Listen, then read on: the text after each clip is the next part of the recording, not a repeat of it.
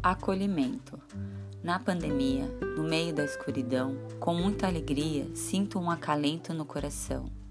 Nesse distanciamento, mais um momento de acolhimento. Rostos amigos matam minha saudade, sendo afagos toda essa proximidade. E repleto de envolvimento, sem constrangimento, colocamos nosso sentimento tornando a pandemia uma oportunidade de união, alegria e reflexão, esquecendo do sofrimento desse momento de abatimento. Em face de tanta acolhida e comunhão, mais uma esperança surgia fazendo razão. Meu espírito clamava por este momento que traz envolvimento e amadurecimento.